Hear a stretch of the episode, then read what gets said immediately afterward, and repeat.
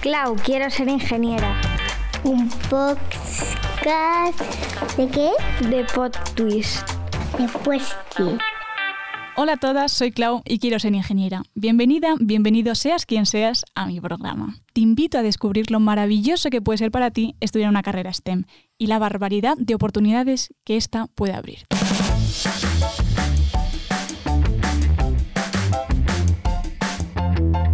Bueno, y nuestra invitada de hoy, Carlota, pero el apellido lo va a decir ella, ¿eh? porque ella ha hecho tres pruebas y, me, y se me está haciendo muy complicado. Gaby Cagogeasco. Pues eso, ella es, ella es ingeniera de energías y además, que, esperaos, cinturón negro de karate, rugby, toca la guitarra y además de los animales. No sé de dónde saca todo el tiempo. ¿Qué tal, tía? ¿Cómo estás? Muy bien, encantada de estar aquí. Yo también encantada, ¿eh? Se me ha hecho muy duro el inicio, ¿eh? que lo sepas. Llevamos ya, aquí, ya te he visto. llevamos aquí un rato intentando, intentando probar. Bueno, ¿cómo, ¿de qué va eso de la ingeniería de, de energías, tía? Cuéntame un poquillo. Pues es un grado realmente bastante nuevo. Y se llama grado blanco porque no es de los típicos que había antiguamente. O sea, tú no tienes un máster habilitante como tal de este grado. Y pues estudia en la Escuela de Minas, ahora mismo es la Escuela de, de Minas y Energía. Y pues te cuento ya un poco todo de qué va. Sí, cuéntame, cuéntame. Vale, pues la carrera son cuatro años. Entonces los dos primeros años son comunes, como te dirán cualquier ingeniera, de cálculo, física, mecánica, yo qué sé, lo típico. Y luego ya en el tercer y cuarto año ya es un poco más específico. ¿Qué pasa? Que tú puedes elegir dos itinerarios, dos ramas. ¿A partir del tercero? Sí, en- o sea, Ya. empezando el tercero ya eliges. Entonces, eh, un itinerario se da en la escuela de minas, te quedas allí, y otro, el otro itinerario se da en la escuela de industriales, que está como a 10 minutos en la castellana. O sea, ¿os separan? De Sí. ¡Hala, qué fuerte! Eso no lo Sí. había escuchado nunca. sí, son dos escuelas diferentes, o sea, están muy cerca, Ujú. pero sí nos separan. Y l- te voy a explicar un poco cómo es el proceso de obtener la energía para que entiendas la diferencia entre los itinerarios, ¿vale? Vale, perfecto. Entonces, tú para obtener la energía hay como tres partes. Eh, la primera parte es obtener el recurso energético, la materia prima que vas a utilizar para luego obtener esa ne- energía. Luego, en la segunda parte, tienes como la maquinaria que va a utilizar ese combustible o materia prima para producir la electricidad. Y yo, la tercera parte está en la distribución de cuando ya tienes la electricidad, pues distribuirla. Entonces, esas tres partes como que forman parte de la carrera que he estudiado. Entonces, la gente que se queda en el itinerario de minas da la primera y la tercera etapa de la energía, por así decirlo. Se queda como más en materias primas y en la distribución y el mercado eléctrico, por así decirlo. Vale. Y el itinerario que se va a la escuela de industriales da más la tecnología, la maquinaria y todos Sí, los procesos. métodos de obtención, Sí. ¿no? Digamos, Sí. más técnicos. Sí, y yo me fui a industriales. Vale. O sea, que me- yo me quedé con las máquinas. Mm. ¿Te gusta cacharrear o qué? Sí, me gusta cacharrear, sí. Qué guay. ¿Y, y cómo es que descubriste esta carrera, tía? Pues, o sea, yo desde pequeña no era la típica que se le daba bien las matemáticas ni nada. O sea, yo aprobaba con cinco y para mí eran muy sufridas. O sea, a mí me aprobaban, yo no aprobaba. Pero yo creo que porque se estudian mal. O sea, tú tienes ocho Las temas de historia, se, se estudian, estudian mal, mal. que yo lo creo. O sea, tú tienes un examen de historia y tienes 15 temas y luego Sí. literatura otros 500. Pues, ¿qué vas a hacer? ¿Estudiar eso o ponerte a hacer ejercicios que en verdad dices, Buah, es más fácil, no tengo que estar aprendiéndome de memoria nada? Entonces yo al final, pues el tiempo se lo dedicaba a otras asignaturas o sea, yo soy muy trabajadora y sacaba muy buenas notas en esas asignaturas. O sea, yo de pequeña me decían que iba a ser jueza por la memoria. Y yo, ¿En serio? Jo, pues Sí. qué suerte, tía, porque yo tengo una memoria de Dory. Ya, O sea, yo pero- tengo que repetirlo todo 500 veces y suelo ser de las que estudio los días de antes porque si estudio como con un mes... Sí, sí. O sea, mi pareja estudia con un, un mes y medio de antelación si siento que estudia Mm. economía y marketing y derecho y cosas de esas. Digo, ¿y cómo cojo? Nariz, ¿Cómo narices? ¿Cómo narices retienes todos los contenidos? Ya. Yo tengo que estudiar máximo una semana ya. antes. No, a mí eso me pasa ahora. De pequeña sí que tenía memoria, ahora ya no. Ah, Porque ya no la uso. O sea, ya en. Bueno, sí la uso, pero no tanto. Entonces, eso yo se me daban fatal y ya para mí era como un. O sea, era frustrante porque yo en el fondo quería, quería hacer algo de eso. O sea, a mí me gustaba esforzarme, pero como que no me salía. Ya. Y, pero yo aún así tiraba por el itinerario de ciencias porque decía, es que no me quiero cerrar puertas, porque al final siempre te dicen que si vas por ciencias como que lo puedes hacer todos, ya si te vas a letras desde el principio, como que cuesta mucho más. Puedes hacerlo obviamente, pero cuesta mucho más volver a las ciencias. Ujú. Entonces yo siempre tiré por el tecnológico.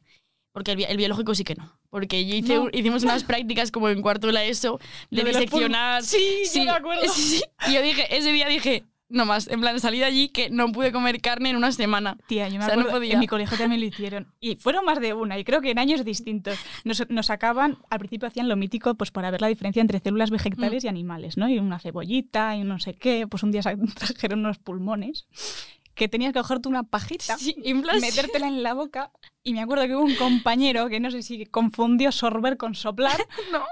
Que sí, que sí, como lo oyes. Y luego Vale. nos traían ojos. O sea, Sí, eso sí. era, vamos, un- una carnicería de asesinos en serie, literal. Sí. O sea, Pues ya ahí Ya decidí que siento, ¿eh? eh, la rama biológica se acababa para mí. Y entonces tiré para el tecnológico. Y a mí es que siempre me ha encantado el espacio. A mí mi abuelo me regaló un telescopio y para mí la luna es como devoción total. Y todo lo que es las estrellas. A mí me gusta como las cosas que, que no conozco, pero que se pueden conocer también. O sea, que tienes como... que no es algo obvio, ¿no? Entonces, pues tiré por allí y tuve la suerte de tener un profesor de física en bachillerato que, que fue como una maravilla. O sea, él, por ejemplo, teníamos clase libre o que faltaba un profesor y él venía. Pues él se ponía a, dar- a darnos, en plan, curiosidades del espacio. O sea, estábamos una hora entera todos preguntando en plan, típicas cosas como agujeros negros, no sé, es como cosas dudas estas de- que tienes de pequeño, como que todo el mundo tiene, en verdad. Y, y para mí fue como devoción total. Entonces, Yo en bachillerato estaba ahí. Estuve tres años queriendo ser astrónoma. Tal cual. Yo no, pero en plan la gente decía, yo quiero ser médico. Sí. Y yo, astrónoma, ¿qué es eso? No sé, me produce curiosidad. Mm. Lo mítico que te pones por la noche a mirar al cielo Sí, sí, sí. y dices, ¿qué tiene que haber ahí? En plan, o sea, lo que dices tú, o sea, desconocimiento, pero al mismo tiempo capaz de verlo, Mm. ¿sabes? Pero eso yo pensaba que le pasaba a todo el mundo, pero no, hay gente que tiene fobia a lo que no conoce y a lo que es... A mí es lo que me gusta. Ya, a mí también, Ah, pero por yo eso me gente elegir que no. la carrera, porque Mm. me gustaban muchas cosas. Sí, tal O sea, el cual. saber el porqué de todo, Sí. ¿sabes? Exacto. Qué guay, tía. Entonces yo estaba allí con ese profesor y yo le decía, es que yo siento que no valgo para esto. En plan, yo tenía tutorías con él y yo decía, "Pf, es que no puedo, o sea, ¿cómo voy a estudiar una ingeniería o algo así? Y me decía que sí, que 100% que para adelante. Y ya empecé a sacar buenas notas en física, porque al final si te gusta, yo como que tengo claro que si estudio algo y lo hago bien, me va a gustar. O sea, cuando, no, cuando haces las cosas por hacer y, y las haces mal, pues al final no te van a gustar. Entonces, por eso las matemáticas nunca se estudian bien, o sea, porque no las llegas a entender, entonces no te gustan. Bueno, y lo que decías antes también, la importancia de los profesores, Sí, tía. sí. Por ejemplo, a mí la historia y lengua y literatura se me daban muy mal porque tuve algún profesor Ujú. un poco cabroncete. Que sí, que sí. Y es entonces que le cogí una manía terrible, pero terrible. Y luego tenía Mm. uno de mates que era, genial. maravilloso. Que todavía sigo en busca y captura. El otro día cuando estaba sacando al perro, seguía ahí buscando en LinkedIn, pero no ¿Sí? lo encuentro. No lo encuentro, tía. Jolín, qué mala suerte. No, no. Pero bueno, Pues ¿cómo sí. se llamaba tu profe? El señor Ripoll. Ripoll. Era el señor Ripoll, sí. Dios, tiene nombre como de científico, loco. Ya. Sí, sí, sí. Ripoll. Es que sí. Como de un... ¿Cómo se dice? Como de un teorema tiene nombre. Ripoll. El teorema de Ripoll. Sí. Pues la verdad que sí. Porque es majo, tío. Sí. Y entonces yo a raíz de eso pues dije, pues voy a estudiar física, porque me estaba encantando y dije, pues, pues física. Y yo hice selectividad, saqué una nota mm, bastante asequible como para todo lo que quería hacer. O sea, para física, por ejemplo, yo entraba. Entonces yo, pues al hacer la, la inscripción a las carreras que quería, pues puse física de primeras en una universidad. Luego puse física en otra, porque yo quería estudiar física. Y luego ya lo demás lo puse un poco de rebote. Yo puse aeroespaciales porque dije, si me gusta el espacio es lo más relacionado también a pues eso, a naves y todas esas cosas. Y luego, pues tu- tenía un amigo para aquel entonces que me dijo que iba- él iba a estudiar energías. Y dije, no lo había escuchado nunca. O sea, nunca me habían, me habían hablado ni de lo que es la energía ni nada. O sea, no es algo que des en el colegio. Y yo ahora mismo, sabiendo lo que es, digo, es que me parece esencial. Y, y dije, bueno, pues la pongo pero de rebote. O sea, la puse por poner, por rellenar, por si acaso. Y luego puse arquitectura, teleco, en plan, yo rellené un montón de cosas. ¿Qué pasó? Que ese año eh, debe ser que mucha gente quiso estudiar física y la nota subió muchísimo porque Vaya. todo el mundo quería entrar. Entonces yo me quedé con energías. Entonces, de primeras fue un choque, en plan, yo dije, "Pf, jolín, para una vez que decido algo, en plan, para mí fue como, tomado la decisión de querer estudiar física, que era algo como, Que realmente No le habías sé. cogido mucho cariño, ¿no? Sí. Y como que ya te veías mm, Sí. tirando. y que era como un reto, sí. Y, y dije, bueno, pues nada. Y entonces yo entré y dije, "A ver, te puedes poner en lista de esperas de otras carreras y tal, pero dije, bueno, voy a probar, porque si entraba en esto será por algo. Y entré a la escuela de minas y la verdad que es una escuela que, que te atrapa, porque es un edificio precioso. Yo he estado. Sí, Sí. Pues es que es, es que es precioso y es tan pequeñito que al final haces una familia con la gente que está allí, porque no es como CIU, que tienes todas las escuelas, que hay muchísima gente, que al final conoces a- conocerás a X personas, pero en Minas conoces a todo el mundo y la cafetería todos juntos, como Sí, que al sí. final me quedé allí no solo por la ingeniería, porque al final los dos primeros años son muy comunes, no sabes ni lo que es, me quedé más bien por el ambiente, que también es importante. Al final en tu vida, O sea, yo me acuerdo de Mm. pequeña iba con mis padres porque cada primer domingo de mes hacían lo de Mm, la los min- exposición de los minerales, sí. Pues desde pequeña. O sea, Mm. tengo la casa llena de piedrecitas porque iba siempre con mis padres. Y luego lo bueno de mi carrera, bueno, lo bueno y lo malo al mismo tiempo es que eh, ingenieros de materiales como profesores, como Mm. tal, tengo pocos. Entonces siempre uno es de industriales, una de aero, Mm. uno de minas. Entonces Sí. tuve una asignatura que era cerámicos que nos fuimos al- a minas a- al laboratorio y tal, y a Mm. cacharrear cosillas y es muy bonita. La verdad que sí. O sea, bonita, y es lo que has dicho, pequeñita, está, sí. Y todos los domingos ahí. Es una exposición Sí. súper. Y tenía la academia bonita. también al lado. Sí. O Mm. sea que en Ponzano, vamos. Sí, sí, sí, sí. Sí, es la academia a la que vamos todos. O sea, Sí, sí. vamos. Y nos- vosotros y materiales, porque Sí. Camino sí que no va. Ellos Sí. van a la CPI y Sí. por ahí. Bueno, están las dos ahí al lado. Yo es que he ido Ah. a las dos. He ido a Ah. la CPI y a la Ponzano. Sí. En fin, las academias al final es que también es necesario. Qué gusto, hija, qué gusto. A mí me ha Es que salvado, sobre todo el primer también. año. El Sí. primer, el primer año que estaba yo un poco más ahí, Hmm. sí que me salvaron alguna en plan rollo termodinámica, Mm. mates y Sí, sí, sí. tal. Me... Y yo me pregunto, ¿por qué hace falta ir a una academia si te lo podría dar ese mismo profesor? O sea, que ¿por qué no se dan tan bien las asignaturas como para que tú, en la Joder. escuela, no te haga falta Ya. ir a una academia, ¿sabes? Que se estudie bien. Ya, pues Pero que hay bueno. veces que Ya. Ponen a profesores que quizás no, no, no, no su, su labor no tendría que ser eh, la de enseñanza, porque Mm. o una de dos, o van y no tienen ganas, o es porque mm, realmente no saben dar clase. En plan, son personas súper inteligentes, pero como que su, su intelecto Mm. Ya, y sí, tal sí, sí. No, no lo saben bajar a, a tierra a nosotros Sí. que somos pequeños bebés que no conocemos Ya. nada de termodinámica ni de nada, ¿sabes? Tal cual. Entonces sí, pero fundamental las, Mm. las, las academias. Y entonces, pues nada, ahí me quedé y ya, pues, pues me gustó y me quedé. Y ya está. Y ya he acabado y súper contenta. Jo, qué guay, tía. Mm. Bueno, además también hemos visto y nos has contado que eres una chica mu- multi, Sí, multitodo. O sea, has sido capaz de sacarte una ingeniería de energías en cinco años, que está Sí. fenomenal. O sea, la media por lo general suelen ser seis años. Mm. Y al mismo, ha trabajado, al mismo tiempo has trabajado de todo. Mm. ¿Cómo, Sí. cómo, cómo- cómo has sido capaz de, de gestionar todo eso, tía? Pues es que tengo muchísima ambición por muchas cosas. O sea, es que me gustan muchas cosas. Y al final, quien dice quien mucho abarca, poco aprieta, pues yo lo abarco todo y lo aprieto todo. O sea, soy así. Y entonces a mí desde pequeña, a los seis años, me metieron a hacer karate, mi madre. Y pues eso era una actividad que iba todas las semanas y como una actividad diferente al final, que también fue un poco obligada. O sea, mi madre me obligó también a estar varios años que yo se lo agradezco porque seguramente habría dicho, pues quiero ir a- con mis amigas a no sé qué. Pero no, eso me ha dado como una capacidad de organizarme y de, no sé, de tengo que estudiar, pero voy a entrenar y luego quiero a mis amigas. O sea, como que me ha dado tiempo a hacer de todo. Sí, a Y- gestionarte de maravilla. Sí, sí. Y al final es cuestión de organizarse y yo es que soy así, cuantas más cosas tengo en mi día a día, más soy capaz de organizarme porque muchas veces tienes el día entero para estudiar y dices, "Pf, vagueas un montón, dices, es que tengo todo el día, ya me pongo luego. Yo muchas veces tengo una hora y entonces en esa hora sé que la tengo que aprovechar al 100% y entonces esa hora la aprovecho. Muchas veces si estás todo el día ni siquiera aprovechas una hora bien. Y tanto. Entonces yo, como veía que era capaz de hacerlo todo, pues al final, pues lo he ido haciendo. Y es lo que dices, yo siempre he sido como una persona que quería ganar su dinero para hacer, ser independiente en mis cositas de niña de 18 años, ¿sabes? En sacarme mi carné o yo qué sé, pues las cosas que haces con 18 años. Entonces sí, siempre he intentado trabajar en caterings, en, yo qué sé, en cositas pequeñas, en festivales, discotecas, yo qué sé, en el corte inglés. Y eso me ha dado muchísima independencia y muchísima cabeza. O sea, porque hay mucha gente que sale a trabajar, pero no sabes lo que es hacer pequeñas cosas. O sea, tener un trabajo, tener un jefe y tener una responsabilidad, aunque sea eh, vender sartenes, ¿sabes? Que es lo que he hecho yo también muchas veces. Así que sí, yo creo que cuantas más cosas tienes, mejor te organizas, sí. Es verdad, yo por ejemplo, ahora sí con el programa, ya que me estoy, estoy aprendiendo a gestionar eh, universidad con, con trabajo, y al principio era complicado, tía. Mm, Era sí. complicado, era como que o hacía una cosa o hacía otra, ¿sabes? En plan, o me ponía full con la uni y decía, es que tengo que llamar a no sé quién, no sé cuántos. Y luego volvía para otro lado y Mm. decía, jo, pues es que claro, tienes que estudiar, ¿sabes? En plan, era Sí. como, no sabía gestionarme. Y por ejemplo, una cosa que has dicho que me ha parecido súper interesante y me has hecho arrepentirme también de una cosa, es que yo, por ejemplo, eh, en el colegio, cuando era pequeña, tenían un equipo de atletismo. Mm.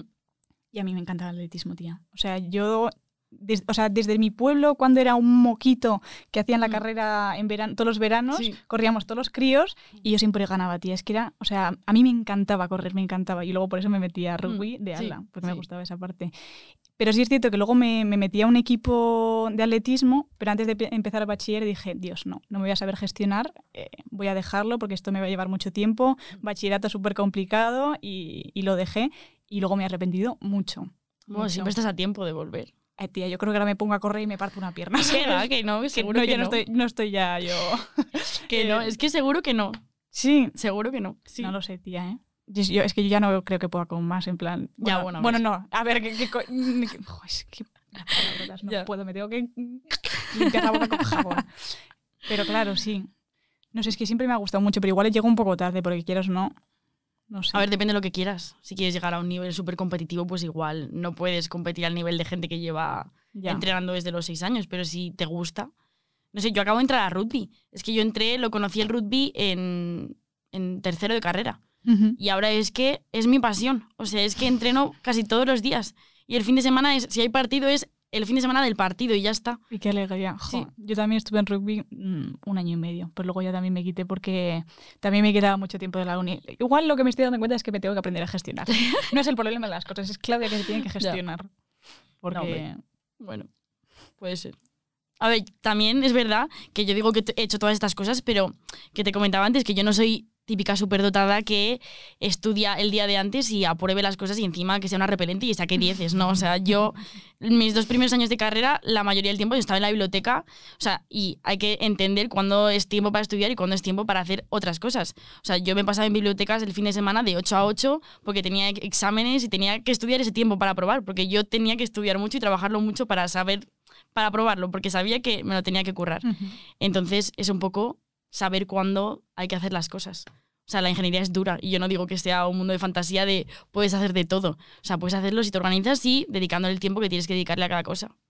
Es, es que eso es sú- súper importante porque, por Mm. ejemplo, de momento no hemos visto, o sea, no ha venido al programa ninguna chica que, que compaginara estudios con, con ingeniería y, y lo hemos dicho, en plan, las ingenierías no son fáciles. Mm. Pero es que no son fáciles y además, si te organizas bien, eres capaz de hacer muchas, Sí, sí. muchas cosas al mismo Mm. tiempo. Es que a mí me daba mucha rabia pensar que solo iba a estudiar, porque, jolín, sí, estudiar me gusta, pero es que me gustan otras muchísimas cosas más, ¿sabes? Entonces tenía que esforzarme para que pudiesen entrar todas. Qué guay, tía. Y a lo largo de la carrera, ¿has tenido mm, alguna profe o algún profe que te haya hecho despertarte la chispilla por Hmm. la parte nuclear, que es ahora la que Sí. te estás especializando? Pues, eh, pues sí, yo cogí el itine- el itinerario de tecnologías, porque también me quería ir en industriales, porque era como, no sé, mm, más moderno, por así decirlo, que Minas. Y entonces yo me fui a industriales sin saber un poco lo que era. Yo he hecho todo como muy dejándome llevar y viendo si me gustaba y, pff, y ya me quedaba si me gustaba, pero bueno. Y entonces llegué allí y tuve una asignatura de, pues eso, empecé a estudiar la nuclear. O sea, es verdad que este itinerario tiene más nuclear que el otro. Entonces a mí me dijeron, si te puede interesar esa rama, vete por ese itinerario. Y dije, bueno, pues por probar. pff. Y entonces llegué allí, tuve una asignatura que se llamaba Centrales Nucleares, bueno, y un montón, muchas asignaturas de nuclear. Y tuve un profesor que es que era magnífico, o sea, que lo explicaba, era, o sea, lo tenía, le gustaba tanto y tenía tanto conocimiento que lo sabía expresar de una forma que al final hacía que te encantara. O sea, no sé si solo a mí, no, porque tengo muchos amigos que también, o sea, que también tienen devoción por este profesor, pero es que es fascinante cómo un buen profesor te puede cambiar tu futuro, ¿sabes? En plan, y tu toma de decisiones. Y entonces yo tiré por ahí y dije, joder, cómo me gusta esto. Y al final le pedí a él, a él ser mi tutor en TFG, que era, es un profesor que tiene una lista de espera de TFGs enorme, porque al final como gusta tanto, y lo conseguí y hice el TFG con él. Y ahora estoy haciendo el TFM con él y estoy becada con él, estoy en su departamento haciéndolo. Y entonces, para mí es como un sueño, o sea, de ese profesor que para mí fue como mágico. Ahora es como mi tutor, me tomo cafés con él. O sea, Joder, una fantasía. Y encima estoy haciendo algo que me encanta. Mm. Sí, sí. jo, Espero que a mí también me pase lo mismo. Bueno. Y si no, pues ya lo encontrarás tú, ¿sabes? Sí, O sí, ya me tiempo. tiraré. O sea, sí es cierto que es lo que dices tú. Yo, por ejemplo, también he tenido un profesor. O sea, yo cuando me metí en esta carrera, yo sabía que quería hacer algo para ayudar a los demás. Mm. No sé de qué forma. No sabía de qué forma, pero yo sabía, digo, yo quiero inventar cosas todo guapas para ayudar a la gente. Mm. ¿Qué rama va a ser de las que coja de materiales? No lo sé, pero veía que era una carrera que me permitía o que me daba esas facilidades, ¿no? Para, para crear algo que, eh, que yo quisiera, que quisiera hacer. Y sí es cierto que con el paso de los años he visto que me gustaba más la rama de biología. La Mm. de soplar pulmones, pues Sí. esa, esa me gustaba. y sí es cierto que ahora en cuarto, que he cogido como. Porque nosotros en tercero no es como vosotros, nosotros tenemos hasta. O sea, primero, segundo y tercero, todas las mismas asignaturas. Y luego ya en cuarto ya tiras las optativas hacia donde quieras, pero con Vale. unas obligatorias. Es decir, todos tenemos que tocar las, mis- las obligatorias de las tres ramas o tres salidas, digamos, que tiene la carrera Vale. y luego ya te especificas eh, con, lo, con lo que te apetezca. Y yo decía, buah, o sea, tengo ganas, tengo ganas de saber cómo es esta asignatura. Me acuerdo el primer día y decía, Dios, en plan, tengo las expectativas aquí, o sea, espero que las cumplan, ¿sabes? Y fue un profesor buenísimo, buenísimo, buenísimo, que es lo que decías tú. Además, él hizo ingeniería de caminos, pero descubrió la parte de, de biomateriales y le filipó tanto que ahora se ha metido aquí a darnos clases a nosotros. Y lo contaba, tía, lo contaba de una forma... Además de esos profesores guasones, Sí. ¿sabes? O sea, que te hace además las clases amenas. Sí. Hay veces que son pues dos horas Sí. o hora 45, que hay veces que se hace muy pesado. Pues él para nada, tía, él para nada. Era, o sea, es que era un gusto ir a sus clases, aunque contara cosas a veces un poco complicadas, que lo contaba un poco biomateriales como a, ra- a grandes rasgos, en plan, pues Mm. los materiales para las prótesis y tal. Y me encantó, me encantó. Y ponía vídeos y tal, y operaciones y cosas así súper guapas. Y ahora le- que estoy en el segundo cuatri, con la obligatoria también de, de bio, que es la 2, ahí ya se ha metido un poco más en profundidad, en plan cómo se comporta en cuerpo a distintos estímulos, eh, infecciones, eh, patógenos y cosas así. Ujú. Y también me gusta un montón. Jo, qué interesante. No sabía que había una rama de biología en materiales. Claro, porque es, o sea, nosotros tenemos la rama de estructurales, que es más rollo, pues la parte de compuestos, y que muchos de ellos van a hacer, por ejemplo, el máster a- o tienden más a ir a la, a la parte como de, de- de aeronáutica, Mm. de materiales compuestos. Luego tenemos la rama de funcionales, que es más enfocada, digamos, a semiconductores, sistemas, un poco, a grandes rasgos, un poco más teleco. Mm.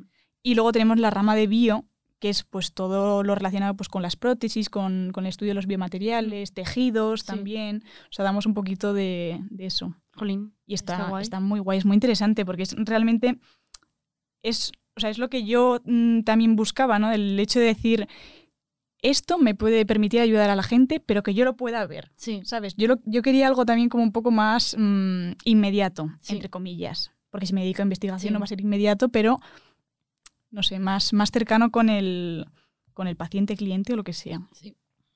Totalmente.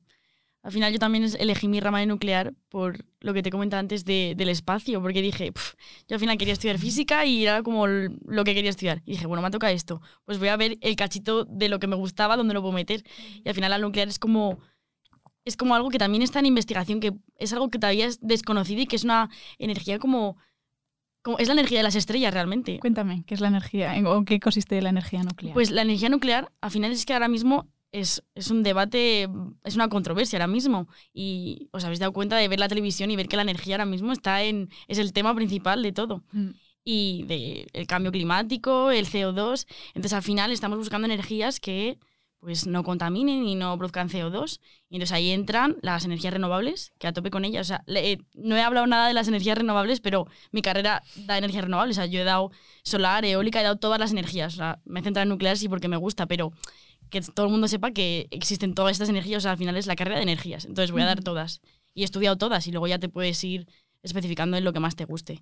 Entonces, pues eso, por un lado están las renovables, pero actualmente y a día de hoy con las renovables no somos capaces de abastecernos energéticamente a todos. O sea, porque muchas veces todo el mundo dice, sí, solo renovables. Sí, son renovables, pero vas a dejar de hacer cosas de tu vida diaria porque al final eh, la demanda energética está creciendo porque nuestra vida es como que nos estamos, o sea, estamos dirigidos a que todo crece, o sea, el mundo crece, la industria crece, entonces al final eso es mayor demanda energética. Entonces, como tú no vas a cambiar tu estilo de vida, ahora mismo la renovable no te puede dar todo lo que tú necesitas. Entonces necesitas como un apoyo gordo y estable que esté ahí para poder satisfacer esas, esos picos o esas demandas que tú vayas a necesitar. Entonces, siempre ha estado el carbón, porque era muy fácil quemar carbón y obtener energía. Era como, ah, la que nos falta, pues venga, vamos a tirar de esto. Pero al final nos hemos dado cuenta de que esto contamina. Mm. Y que aquí está la nuclear, que la nuclear te está generando energía limpia porque no produce CO2 y estable. O sea, tú tienes ahí la central, el reactor, y te está produciendo energía todo el rato.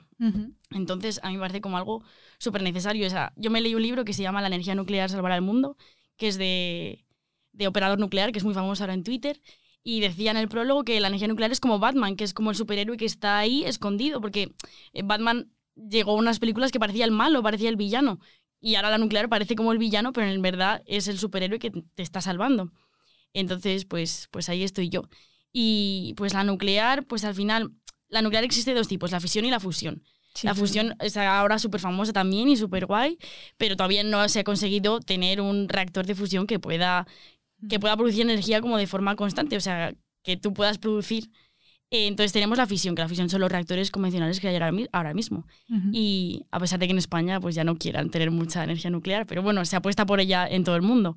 Entonces tú tienes tus elementos combustibles y para quien no sepa cómo se obtiene la electricidad como tal, eh, pues esto consiste en que hay una relación entre el campo, el campo magnético y el campo eléctrico. Vale. Entonces, tú, o sea, el, la producción de la electricidad consiste en hacer girar un rotor que por es que quiero explicarlo como para que se entienda que por eh, inducción de campos magnéticos, al Vale. final, por esta relación con el campo eléctrico, generes electricidad.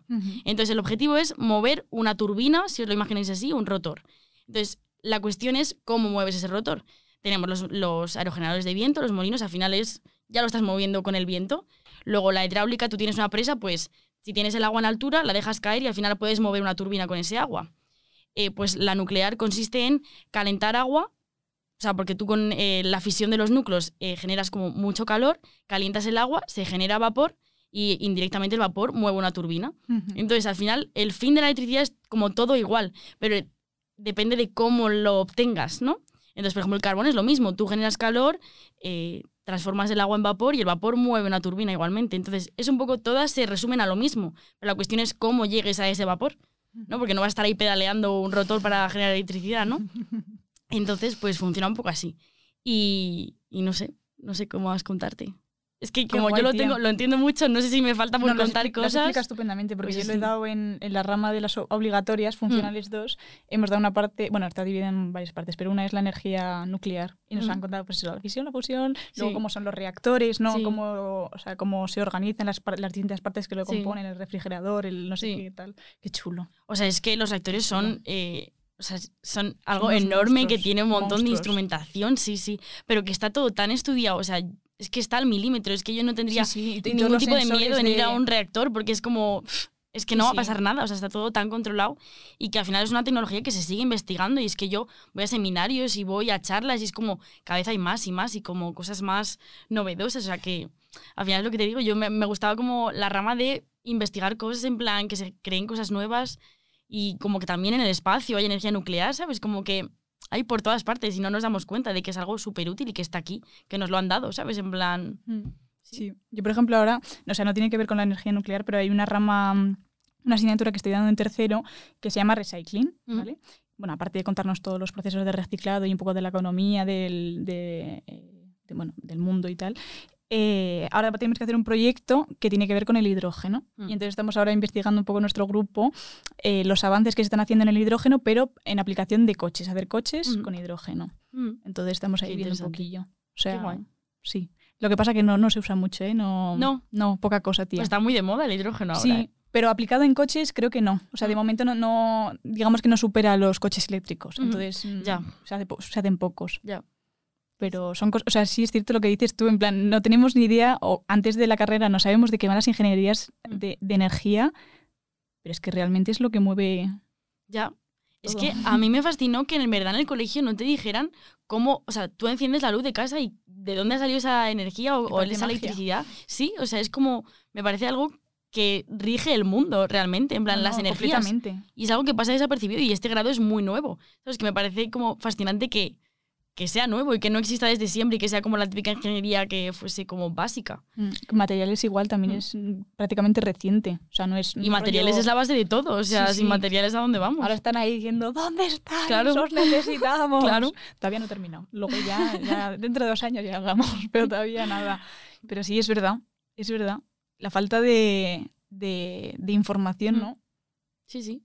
Porque luego, por eso, tú porque tenías ese amigo que te dijo, pues voy a probar Sí. aquí, y lo metiste así Sí, de pura chiripa. Sí. Pero, pero realmente hay un desconocimiento y una falta de, de todo, Mm. de, de todas las ingenierías que hay, tía, y todas las distintas salidas, porque luego también chicas que nos contaban que se metían a la carrera y decían, bueno, pues me he metido aquí y, y- y- o por ejemplo, miento, eh, o sea, no, no miento, pero quiero decir, el otro día, por ejemplo, fuimos a, mm, a una mesa redonda que hicieron en Teleco. Y había dos alumnas que ellas iban a, a lo del IFEMA, donde Sí. dan las charlas y tal, y van los alumnos a preguntar. Y había gente que decía, bueno, es que me, me gusta la rama biológica, pero es que no sé si Teleco realmente. Y ellas le decían, no, no, es, bueno, es que en Teleco tienes la parte de biotecnología, de tal, y la gente es como, Dios, no lo sabía. Ya. O sea, mm, tengo como una falta de, de- de información y de todo, que si luego te vienen aquí y te lo cuentan, Mm. o sea, ya tienes como mucho un abanico mucho más amplio para Sí. elegir. A mí esto me parece súper interesante. Yo si hubiese tenido este podcast lo habría escuchado entero para decidir, ¿sabes? O no, o igual habría puesto las cinco primeras como hice un poco también, pero bueno. O sea, a mí sí. Es que Es que- cuando vinieron a darnos las charlas en el, en el colegio, es verdad que vinieron los típicos de industriales y cuatro, los, las cuatro ingenierías de siempre y es como, vale, ¿y ahora qué? Pues muy bien. ¿Sabes? No Bueno, te realmente hay todo. veces que quizás las charlas en los coles, pienso, ¿eh? desde mi humilde opinión, en esas edades estamos un poco Sí. merluzos. Sí. Entonces, mm, en un ámbito de colegio donde ahora mismo lo único que te apetece es pensar en el churri que te ha dejado o, o en las notitas que te pasa Sí. con tu amiga, pues que te vengan a contar ingeniería, tú dices, eh, bro, mm, me quiero Ya. dar besitos con fulanitos. Entonces, creo que es más interesante Ya. esto, que tú en tu tiempo libre eres tú el que tomas la decisión de mm, ponerte a mirar todos los vídeos o, o lo que te apetezca, ¿sabes? Entonces, sí. O por ejemplo, Yolifema, Yolifema, ma- me acuerdo que llegué a casa tú con una, con una tote bag llena de, de folletos que no sabía yo qué, coger, porque claro, te lo vendían tan bien, yo quería de todo. Y yo, mamá, esta. Y cariño, no, esa es una privada y es diseño de no sé qué. Y yo, "Ah, pues bueno, es que era muy bonito el folleto. Y me han dado un bolígrafo y eran muy majos. O sea, tú Entonces- elegiste, tu primera opción fue materiales. Sí, sí, Vale. sí, sí, fue materiales. Pero sí es cierto que era como tu tía. O sea, a mí me gustaba todo, todo. O sea, era mm, psicología, me encanta. Sí. O sea, quiero saber cómo funciona, cómo se Tal comporta cual. la gente, el lenguaje no verbal, todo, todo. Porque además, como sí. que soy muy observadora, ¿sabes? Entonces, esas cosillas las notaba y decía, quiero realmente entender el porqué. Cómo, cómo piensa una persona. Mm. Luego, arquitectura. Es que me gusta mucho dibujar y no sé qué. Bellas Artes. Me fui con Mm. un amigo a, a la escuela de Bellas Artes a Sí. conocerla. Nos colamos ahí en una clase que luego nos tuvieron que echar. Entonces era como, me gustan demasiadas cosas. Mm. Y luego dije, materiales. Pues suena bien. Parece que tiene un poco de todo. Entonces dije, pues para adelante. Y la verdad que encantada de la vida, tía. Sí. Encantada de la vida de ese descubrimiento a lo loco que hice.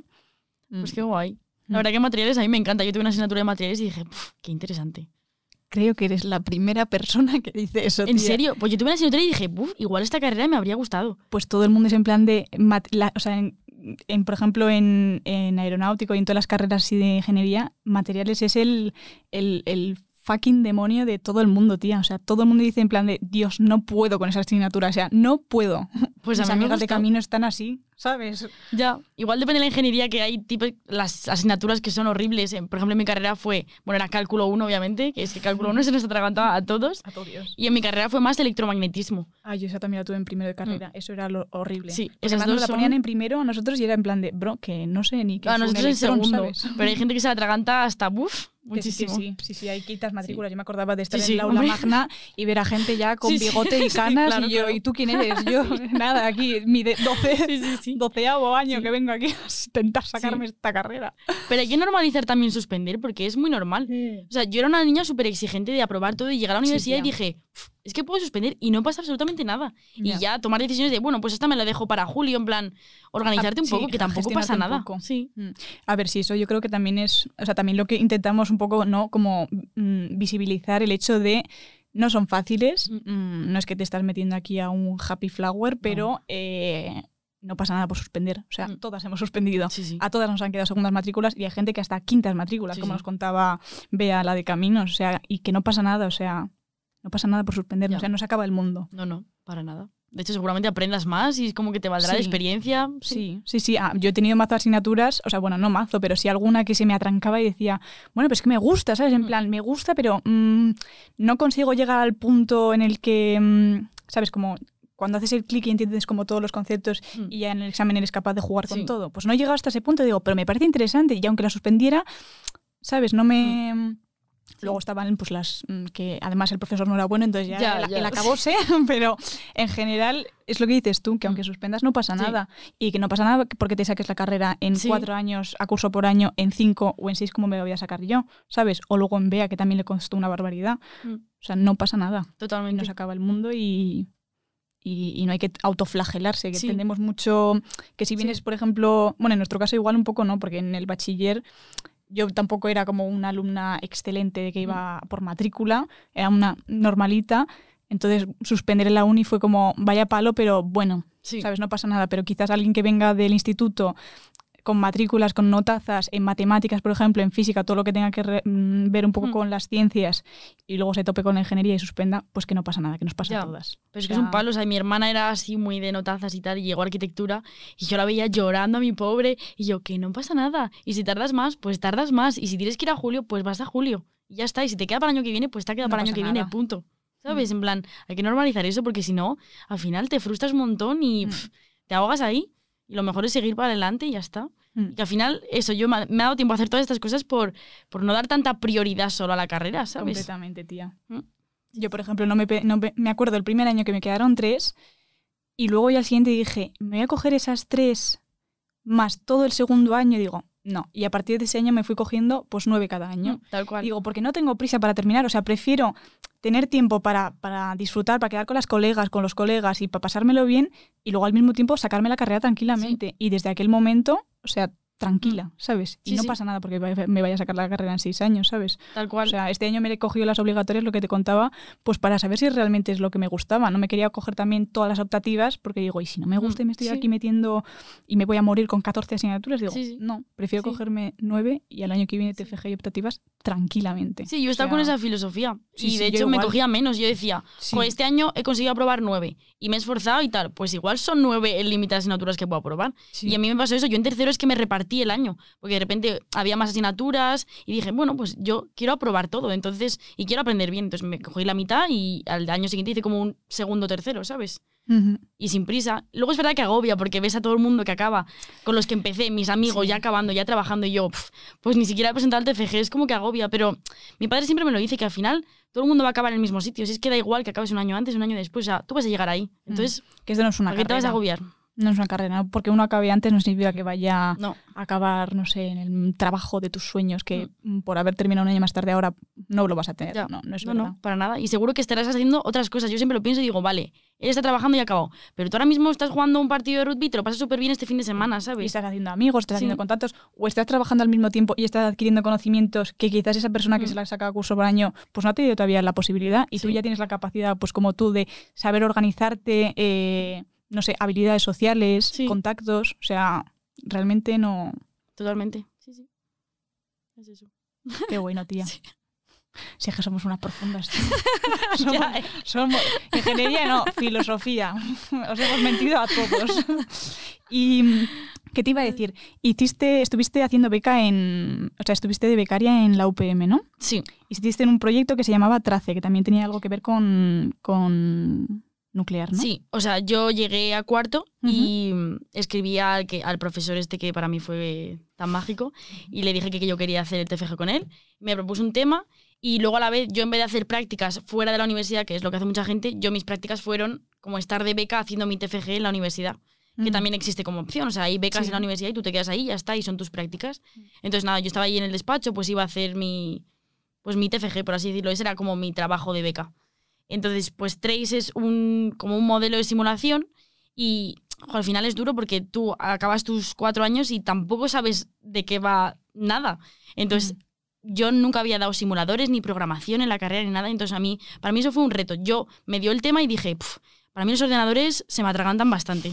Y a mí lo de la programación, yo nunca soy ni de videojuegos ni nada, y yo como lo básico de lo básico, o sea, no soy ni de juegos de móviles ni nada. Que yo Sí, veo amigos tampoco. que sí que les encanta Mm. y cogen un ordenador y son unos frikis y yo, pf, quita, quita, no me gusta nada. Entonces yo dije, buf, un trabajo como de, de estar ahí en el ordenador simulando y dije, venga, para adelante, porque si no lo hago, no me va a gustar. Entonces al menos lo hago, me esfuerzo y si ya no me gusta, ya sabré que me esfuerzo y que no me gusta. Pero si no lo hago, pues no lo iba a saber. Entonces, pues nada, estuve ahí como un año y mi TFG consistió, pues era un modelo de simulación y tenía como un reactor, el más normal, que se llama PWR, que es como de agua a presión, se llama, que es el, pues de seis reactores que hay en España, no, de cinco reactores, pues la, no, cinco reactores en España son de tipo PWR y en el mundo pues casi todos son de este tipo. Es como el, el modelo básico. Vale. Ahora mismo hay muchos más nuevos, pero es como el modelo básico que se hizo. Y pues a mí, yo tenía ese modelo y yo partía de un TFG de otra chica estudió cómo era el simulador y el modelo y llegó a, unas, a una conclusión de que no estaba completo del todo. Entonces hice una lista de propuestas y mi trabajo consistió en estudiar su TFG, ver la lista de propuestas para poner en el modelo, elegir una que me parecía importante o interesante y lo implementé dentro del modelo. Entonces al final fue como un trabajo no tanto bibliográfico de buscar información y tal, sino más bien de investigación y decir, me plantan con esto y tengo que sacar algo nuevo que nadie ha hecho, ¿sabes? Es como, no lo puedo buscar y que me salga de repente de algún lado y, ah, qué bien, mira qué suerte, lo he encontrado y lo pongo. No, o sea, era como, es que lo tienes que hacer tú. Y nada, pues estuve ahí y al final lo saqué, como que funcionó. O sea, lo que lo que implementé fue, Buah, es que si te lo explico es que no vas a entender porque si no se entiende, si no Uy, sabes que me lo que es un valora, reactor- que yo soy muy lista, nena. No, pero a ver, sí, ¿cómo te cuenta- lo explico? contármelo. Pues este tipo de reactor se llama agua a presión, Vale. porque el calor que tú produces en el- con el combustible Vale. eh, calientas agua, pero ese agua no se, tra- no se transforma en vapor, por así decirlo, porque está a muy alta presión. O sea, tú Vale. a muy alta presión puedes mantener el agua líquida aunque esté muy caliente. Entonces luego ya eso, a través de un intercambiador de calor, en plan, lo mezclas, no lo mezclas, sino pones tubos de agua fría separado y tú pasas por esos tubos el agua, el agua caliente, entonces calientas otro agua y ese agua ya se, se genera vapor y ya vas a las turbinas y todo eso. Entonces hay como dos circuitos separados y dos partes separadas. Esto también se hace para tener como la parte de combustible, la que está en contacto con el combustible, separado de la parte que vas a utilizar para sacar electricidad. Vale. Como que no está contaminada Ujú. o por así decirlo, ¿vale? Ujú. Entonces, el encargado de mantener este agua a presión se llama presionador. Y entonces tiene como unos calentadores que calientan el agua para hacer X funciones para mantener esa presión. Y yo tuve que implementar esos calentadores, por así decirlo, dentro del presionador. ¿Se Qué ha entendido? Lo entendí perfectamente, Pues tía. que aquí lo de materiales tenemos muchas Perfecto. capacidades. No, y Pues además eso. que hemos dado cosas. Parece, Mm. Como damos también mucha química, Sí. mucha mecánica y mucho de todo, pues. Pues eso. Y nada, pues Qué yo lo implementé y ya está. Y fue duro porque tú al final, cuando haces cosas de programación o tal, puedes estar todo el día echando muchísimas horas y puedes no sacar nada, porque igual es una coma o Ay, sí, de que no te has dado cuenta de que algo no está bien conectado. Sí, sí. Entonces es como frustrante porque es algo tan tonto, no es como de que no le estés echando tiempo, sino que es algo muy tonto que no te has dado cuenta. Entonces yo lo he pasado mal. O sea, estaba muy frustrada en plan de, es que no saco nada, es que no voy a sacar nada. Y al final lo consigues y es tan satisfactorio Joder, que dices, es que lo puedo volver a hacer, ¿sabes? En plan de, me veo capaz de volver a hacer algo así. Y ahora estoy con el TFM, pues algo de parecido. Me han dado como otro código y aprenderme otro código y hacer otra cosa nueva. Qué guay. Así que sí, muy contenta. Y ahora estoy como con otra beca, pero de TFM, en la universidad también. Jotia, no Sí. paras. Qué Sí, sí. chulo. Muy contenta. Sí. Y de cara a un futuro igual hasta me planteo hacer la tesis doctoral donde estoy y tal. O sea que Qué guay. Sí, que es algo que está ahí como olvidado y que es como muy, uff, la tesis doctoral. Pero bueno.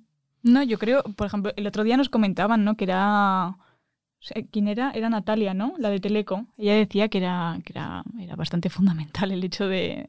de Sí. el sí, sí, claro que sí. Pues es que en mi carrera. un- entorno no. en- o sea, mi carrera, que yo conozca, no. Pero, por ejemplo, en Caminos, que es el mismo edificio, hay un montón de gente que está haciendo doctorado. sí. sí, sí, sí. sí.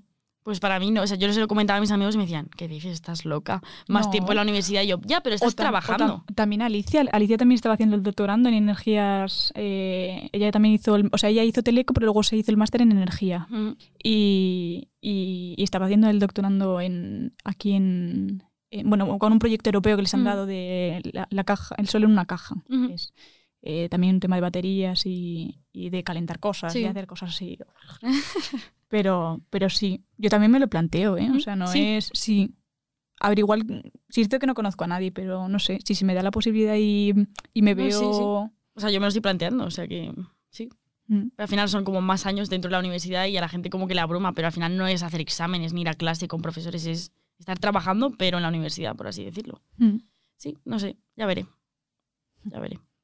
¿Quién sabe? Ya. ¿Quién sabe? Y tanto día.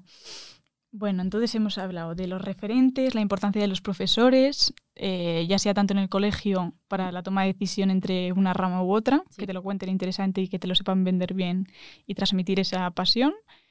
En el- la universidad, tres cuartos de lo mismo. sí, O sea, realmente estamos llegando al punto de la importancia de profes. Porque tus padres eh, tienen, son de ramas de ciencias. O... Mi padre es arquitecto, mi Vale. madre es de filología inglesa. Vale, o sea. Mm.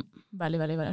Yo puse De arquitectura, rama- pero la puse como muy atrás. En plan de, bueno, sé que mi padre sí. es arquitecto, me puede ayudar, pero a mí no me gusta tanto, porque yo lo de dibujar y ser artística tampoco.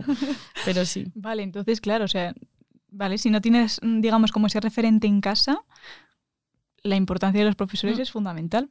Sí. O sea, porque en mi caso igual mis padres tampoco son ni ingenieros ni, ni nada relacionado con, con ese tema.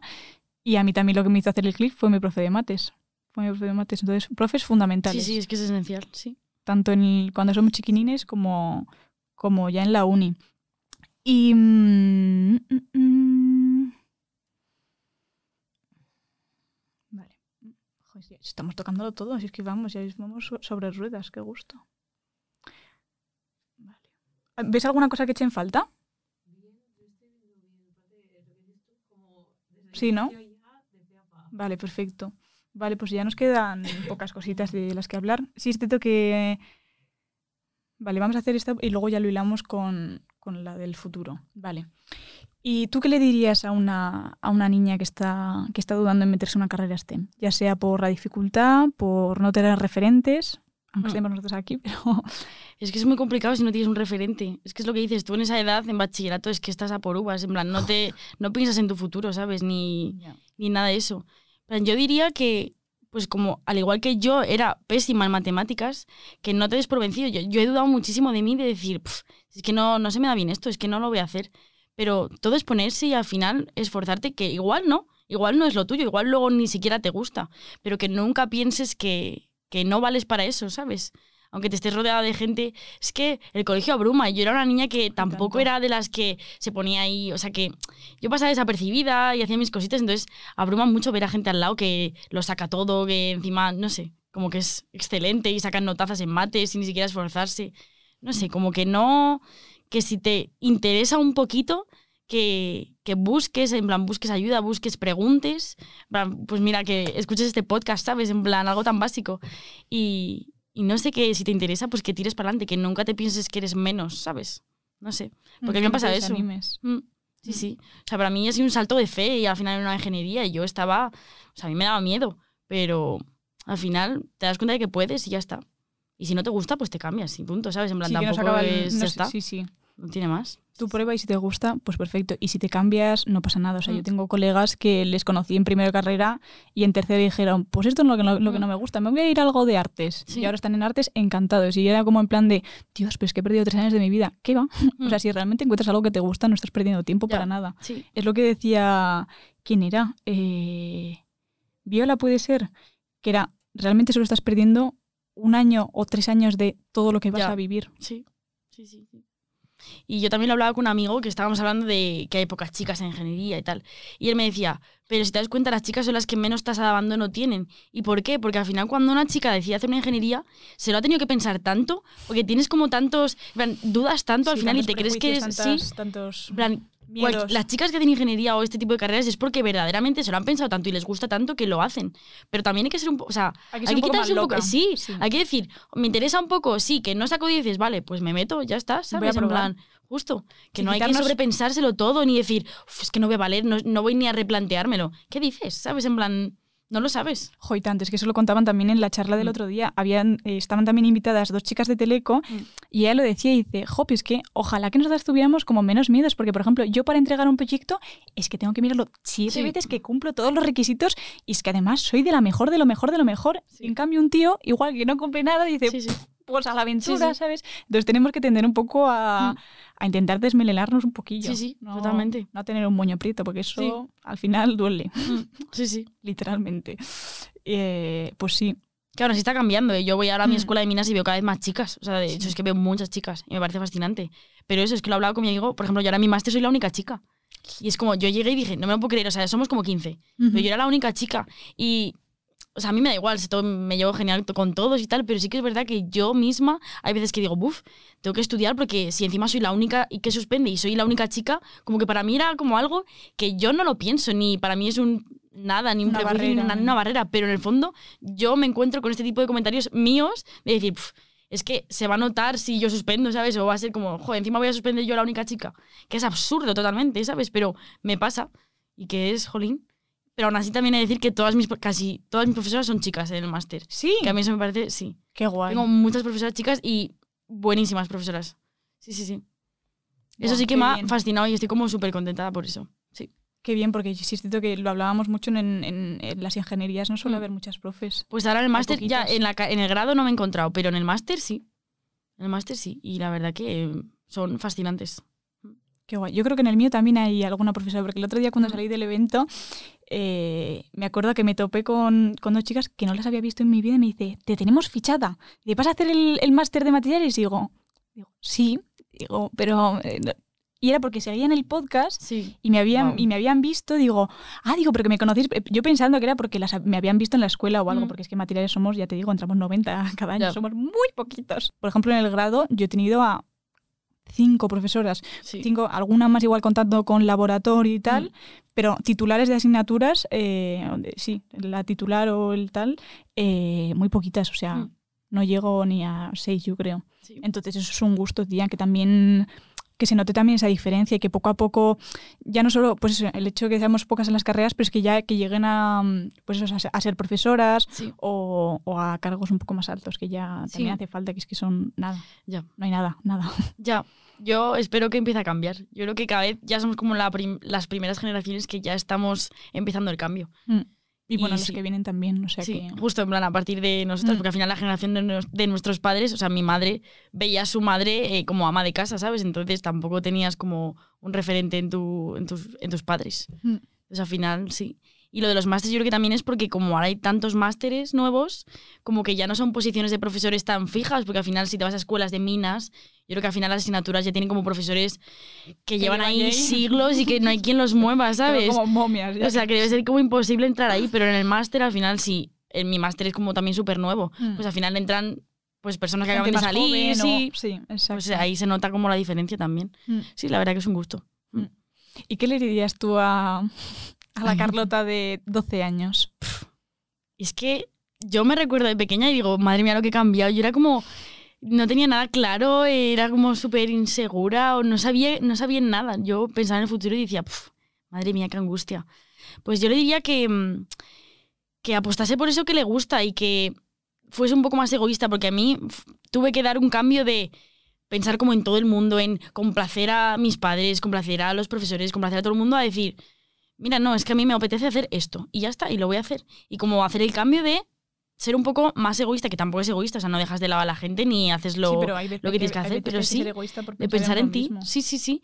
Y eso lo he aprendido ahora en cuanto a amigos, en cuanto a todo, en plan de que ya está, que no, o sea, que no tengo que hacer lo que es establecido, que yo si me apetece jugar al rugby, pues juego al rugby y me encontraba en mi casa, ¿qué vas a hacer jugando al rugby? Yo he llegado con la nariz rota a casa y me decían, eh, no más, La ¿sabes? bien, ¿eh? Yo te La tengo bien, ¿verdad? Pues si me la coloqué yo, es que tú me has dicho, yo me la coloqué. Sí, que somos, aparte de ingenieras, ¿Sí? también casi cirujanas. Sí, sí, sí. Así que eso, un Oh. poco de... Ay, espera, me, lo estoy imaginando, tía. Yo me callo, el, de- el dedo no me lo vi y dije, y dije, yo creo que está bien. No, pero yo la nariz tampoco me la vi. Ah, ¿no te la viste? Hombre, si me lo O sea, yo no Yo sé, un igual te- espejo para verme. Ay, ay, ay, ay, ay, ay, ay, Claro, no, no, no. No, no. Y que al final es que lo que estoy haciendo como es que es un círculo muy... O sea, que yo, mis amigas del colegio, yo fui a un colegio como... No sé si conoces el recuerdo. Pues es un colegio como súper... El- ah, sí, sí, tengo una amiga colegio de la muy grande, que como que todo el Sí. mundo es muy parecido y tal. Ujú. Y que al final me salí como de todo allí y dije, ya está, quiero como hacer una vida que me guste y como probar cosas que me gusten. Y al final yo estoy como luchando contra muchos estereotipos que dices, encima el rugby. Yo también llegué a la universidad diciendo, rugby, en plan, ¿qué es esto? ¿Sabes? En plan de este deporte que voy a hacer yo rugby.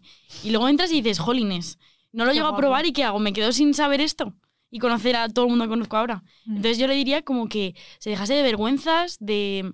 Porque yo, es que me daba vergüenza ir al gimnasio sola, ¿sabes? En plan, era como, no, como, ya está. Y que ir a clase, la única chica, pues no pasa nada. Y me llevo genial con todos y lo disfruto un montón. Y por ejemplo, a mí lo de preguntarle a mi tutor, al que ahora es mi tutor, de hacer el TFG para mí era como... No lo puedo hacer, o sea, ¿cómo, ¿cómo voy a pedirle yo a él que, que sea mi tutor? ¿sabes? Yo pensando que ni valía para eso. Yo, este hombre que es una eminencia que tendrá una cola de espera para TFGs, yo, ¿qué me va a escoger a mí? Pues el hacerlo y el decir, jolín, pues al final salen las cosas, ¿sabes? Para hacer un TFG que para mí era como un reto. Pues lo he hecho y al final estoy súper contenta. eh, lo he presentado y me ha salido genial. Estoy como muy feliz del trabajo hecho, como ya está, en plan de apostar por todo y hacerlo, ¿sabes? En plan, no tener como miedo. No sé. Sí, sí. Porque era un poco miedica, yo creo, de pequeña. Pero sí, he Jo, qué cambiado. mensaje tan bonito, tía. Yo la verdad que era un poco cabeza loca, entonces yo, Mm. era yo que no me... Claudia, no te partas los dedos, ya está. No te rompas todo, pero el resto sí siento que he sido un poco más a lo loco. Mm. Pero me parece un mensaje precioso. Claro, es que yo como era todo lo contrario, pues al final ha sido como luchar contra hasta contra mí misma, ¿sabes? Ya no contra la gente, sino contra mis propios prejuicios míos. Bueno, y que si tú has podido, cualquiera puede. Mm, sí, sí, totalmente. totalmente. Sí, Qué sí. bonito. ¿Y algún objetivo ya, hablando del pasado y ahora hablando del futuro? ¿Algún objetivo o algo que fantasees conseguir? Pues es que tampoco no me gusta como agobiarme porque yo si entro en agobiarme por el futuro me agobio y digo, Ah, vale. ya está, no pasa Vale, nada, no te agobies. No, pero sí, al final un poco lo que te he dicho, decidir si hago tesis o no, porque ya son cuatro años, mis próximos cuatro años, o empezar a trabajar. A mí siempre me ha dado miedo como empezar a trabajar porque eh, tengo lo que se llama el síndrome del impostor. A mí me lo decía mi padre, que es verdad que todo el mundo sale de la carrera y dice, ¿a dónde voy yo a trabajar? Yo estaba en el máster el otro día en clase pensando, es que en unos meses que acabo, ya estoy al nivel de conocimiento de mi profesora. O sea, yo veía a mi profesora y diciendo, sí, sí, tú te lo sabes, pero porque tú eres como, como si fuese una persona diferente, ¿sabes? Y es como, no, yo cuando acabe este máster debería tener todos los conocimientos que ya he estudiado, ¿sabes? Y es como, ¿a dónde voy a ir yo a trabajar? A ningún lado, si es que no tengo ni idea de nada. O sea, yo, ingeniería, ¿no?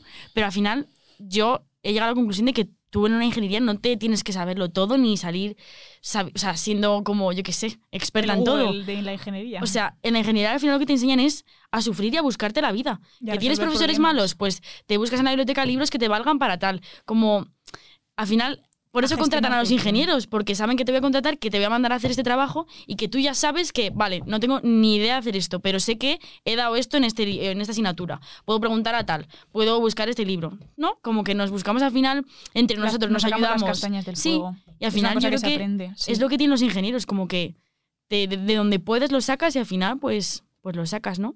Entonces eso un poco. Y pues de- es que es un futuro para mí incierto. Me apetece como trabajar fuera también, pero digo, uff, idiomas, no sé, como yo me imagino viviendo fuera, trabajando, yo me apetece que trabajar en algo que me guste, verdaderamente, porque si no, no, no sé. Ese es como mi objetivo, que obviamente es el objetivo de todo el mundo, trabajar de algo que le guste, que es no te complicado, creas, ¿eh? pero... No te creas, No. hay gente que, Que trabaja por dinero. Sí, exacto, que Ya. se conforma con tener un buen sueldo No. aunque, no, aunque no lo disfrute. Yo la verdad que no, yo prefiero eh, disfrutarlo porque si no voy a estar amargada. A mí el dinero me da igual, realmente. O Yo sea, soy igual, soy exactamente igual. Es que digo, con lo, que- con lo feliz que soy ahora y no tengo un sueldo de trabajadora, ¿sabes? En plan, que sí que obviamente vivo con mis vives con tus padres, Claro. pero no sé, para mí eso como que es más secundario. Yo prefiero como disfrutar. Así que sí, no, para mí no tengo como ningún objetivo, ninguna empresa que haya echado el ojo desde tal. Porque como voy un poco, ya te he dicho, descubriendo cosas que me gustan, pues al final es un poco, voy más al día, en plan de, tira por aquí, me gusta, pues, pues venga, sigo. O pues ya, no sé, ya buscaré como Es que otra es, un, cosa. es un mensaje fundamental el Mm. hecho que no tienes que tenerlo todo preparado, no tienes que Mm. tenerlo todo, tus objetivos claros a cumplir, porque luego quizás te pegas un chasco. Sí, Que puedes empezar a la aventura y vas Claro. descubriendo cosas poco a poco. Porque no sé, es, Sí. Es la magia, digo yo, Sí, ¿no? sí, También sí, sí, sí, de ir descubriendo Mm. lo que te, vas, mm, lo que te va gustando y, y- y haciéndote tú tu propio camino, no intentar crearte uno mentalmente de Sí, aquí, este es mi objetivo. sí, total. Porque al final si tienes esas, esas expectativas, hay que tener expectativas, obviamente. Sí, claro, pero- pero, no tan a, la- Sí. na- no tan a largo plazo, ¿sabes? O esforzarte en todo lo que hagas poco a poco, o sea, dar tu máximo, obviamente, y con unas expectativas.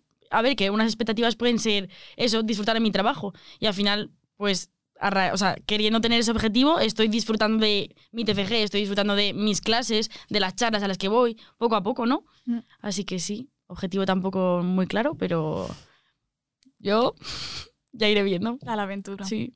Poco a poco. Sí. Qué guay, tía, está súper cómoda, me ha ¿Y tú tienes algo claro? Yo. My God. Eh, qué raro, la, la entrevistada. Entrevista. Pues mira, mm, lo hablaba el otro día con. Creo que fue o con Chris o con Viora, no, no recuerdo bien cuál de las dos. Yo creo que es lo que te comenté. Quiero. No sé de qué forma lo voy a conseguir, pero quiero crear cosas para ayudar a la gente. Mm. Eso sí que es un objetivo que lo tengo claro. No sé de qué forma. No sé si, Vale. como dije, va a ser con este, eh, con este programa Sí. eh, para, para ayudar y para crear referentes de las chicas que nos escuchan. Y eso, o más aplicado a mi carrera, a la ingeniería de materiales. Sí que me quiero dedicar a ello, no es que voy a volcar Mm. toda mi vida en este programa, aunque me apasione, pero sí que quiero dedicarme a la ingeniería porque es algo que me apasiona. Entonces, no lo sé, crear cosas para ayudar a la gente, cosas que pueda ver, que pueda sentir, Sí. eh, y no lo sé. No lo sé si irá siendo, haciendo prótesis, Mm. haciendo ingeniería de tejidos, no lo sé. Pero sé que esa rama me gusta mucho. Entonces creo que va a ser un poco así. Ese es el bien. objetivo. Y sobre todo lo que has dicho tú, disfrutar. Sí. Disfrutar. Sí. O sea, porque no, no, no, no concibo un futuro o trabajando en algo si no es disfrutando. Mm. Es como todo, me da igual el dinero. Obviamente me gustaría sobrevivir, ¿sabes? Claro. Pero eh, es que no sé. O sea, Claro. Sí, sí. Y yo creo que ya en nuestras generaciones ha cambiado un poco el vivir para trabajar o trabajar para vivir. Un poco, lo hablaba con mi tutor el otro día, que ya en, en estas generaciones empezamos a decir, vale, eh, pero ¿qué condiciones me das para un trabajo? Que ya no es, vale, me da igual, yo sé que voy a trabajar 500 horas más, pero voy a ganar este dinero. ¿Sabes? Antes pasaba eso, antes tú sabías que ibas a trabajar y tenías que echarle 500 horas para eh, ascender, para tal. Yo creo que ahora cada vez que llegamos nosotros a una entrevista es como, bueno, vale, pero ¿qué condiciones voy a tener? ¿Teletrabajo? ¿Voy a tener, yo qué sé, en plan, como que ya vemos otras cosas porque al final queremos conciliarlo con nuestra vida, ¿sabes? Que ya no queremos trabajar solo. Exacto. Jo, total, yo también de eso lo he hablado mucho con. Es que yo eso, a mí eso me agobia. padres. Es como, yo no quiero estar trabajando todo el Bueno, día. quizás es porque lo- también lo hemos visto, ¿no? En plan, Hmm. en casa, quizás. Sí, algunas puede ser. veces. puede o en ser. familiares, no lo sé. En plan, el hecho de sentirte sobrepasado a veces por el, Mm. por el trabajo. Sí, Y decimos, no, o sea, yo es que quiero seguir haciendo Sí. mm, eh, karate, eh, yendo a jugar al rugby con mis Mm. colegas, pero sí. o sea, quiero tener. Es lo que, es que además lo que decía Chris eh, el otro día, era como mm, mi aspiración a un futuro es además tener un trabajo que me permita disfrutar mi nivel de, o sea, mi nivel de vida. O sea, de- Sí. de- no, no quiero estar trabajando desde la mañana hasta la noche. O sea, Mm, quiero tener, total. quiero ser capaz de disfrutar de mi trabajo y al mismo tiempo disfrutar de mi vida social. Sí, O sea, ya sea con amigos o ya sea conmigo misma. Ya Sí. está. sí, sí. eso es sí. fundamental. Y eso sí es cierto que es una cosa que nosotros estamos teniendo, Sí, que, que quizás mm, nuestros padres o la, los Mm. millennials no. Yo no es que sí lo veo. Yo también lo veo. Y es que eso a mí me pasa ahora mismo estudiando. O sea, yo eso digo, tengo este examen. Bueno, ya he estudiado, ¿me puedo ir a entrenar? Pues me voy a entrenar, ¿sabes? En plan de, puedo como compaginar X cosas, como que ya lo estoy como adquiriendo y decir, tampoco me va la vida en estudiar, ¿sabes? En plan, no tengo que sacar un 10 en esta asignatura. Ya está, ¿sabes? En Mm. plan, yo eso como que lo tengo muy claro. Porque me gustan todas las cosas que hago y quiero disfrutar de todo lo demás. Mm. No voy a estar encerrada que- en algo. Creo que venimos de una generación muy fuerte, ¿eh? Mm, cero coñas. Yo también lo creo. Sí, sí. O sea, venimos muy curtidos y con las cosas muy claras, que eso es Mm. muy importante. Sí. Muy importante. Qué bueno, tía. Oye, me ha encantado esta, me ha encantado esta entrevista, ¿eh? Ah, yo me lo he pasado genial. Me ha encantado. O sea, hemos hablado de cosas muy interesantes. Mm. Hemos tocado tema ingeniería, tema Mm. reflexión, tema futuro, tema pasado, o sea, Sí. todo. Estupendo, está comodísima. Me ha encantado. Yo también. Pues tía, ha sido un gustazo tenerte aquí. Ojalá que nos veamos pronto. Sí. Y espero que no sea jugando al rugby, no me quiero partir nada. No. Eso no. Pero, pero ha sido un placer, está comodísima. Has contado cosas muy interesantes y, y que seguros, estoy segura, además, ya sea del tema de ingeniería como las reflexiones que has hecho que me han parecido fundamentales, eh, les va a servir, seguro, a las chicas que nos escuchan. O sea, Mm. Yo espero que se haya entendido, porque muchas veces no, tengo o sea- tanto, tantas cosas que no sé si lo explico para gente que lo va a entender, ¿no? no, no, no, lo has explicado perfectamente. o Vale, sea, pues yo me alegro. Se ha entendido genial. y ojalá le valga a alguien. Porque es que estoy últimamente mucha gente me viene y me dice, oye, pero tu carrera de qué va? Y yo, claro, es que no tienes ni idea, igual te puedo contar esto, igual decides estudiar lo que he estudiado yo. Pues lo has explicado, vamos, Mm. perfecto. Y además has contado cosas que también, o sea, de, de tu, de tu especialidad que las has contado además muy bien. Yo las he entendido. Así que, pim para mí. Genial. Y bueno, muchas gracias también a Nona, como siempre. Eh, ha sido un placer. Y gracias a ti que nos estás escuchando, ya sea en podcast o, o en vídeo. Eh, espero que te hayan servido mucha- mucho estas reflexiones, que hayas conocido la, la ingeniería de energías, Mm. que como hemos dicho es fundamental y no nos la cuentan. Ya. Yo no la conocía en su momento. Eh, y nada, espero que te hayas echado unas risotas, que Sí, hayas descubierto cosas muy chulas. Y, y nada, no te olvides además de las redes sociales, como siempre. Eh, YouTube, si nos estás viendo, clau barra baja QSI. TikTok e Instagram la misma. Y luego, pues las plataformas de podcast, si nos escuchas, pues claro, quiero ser ingeniera. Y nada, ha sido un placer y, y nos vemos en el próximo programa. Un besito. Chao, chao. Clau, quiero ser ingeniera. Un podcast. ¿De qué? De Pod Twist. Después, ¿qué?